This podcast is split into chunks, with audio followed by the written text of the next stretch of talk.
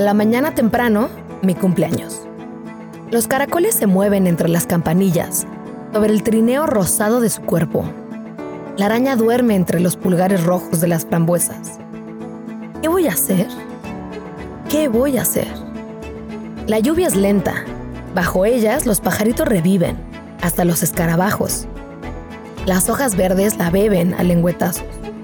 ¿Qué voy a hacer? ¿Qué voy a hacer? La avispa se sienta en el porche de su castillo de papel.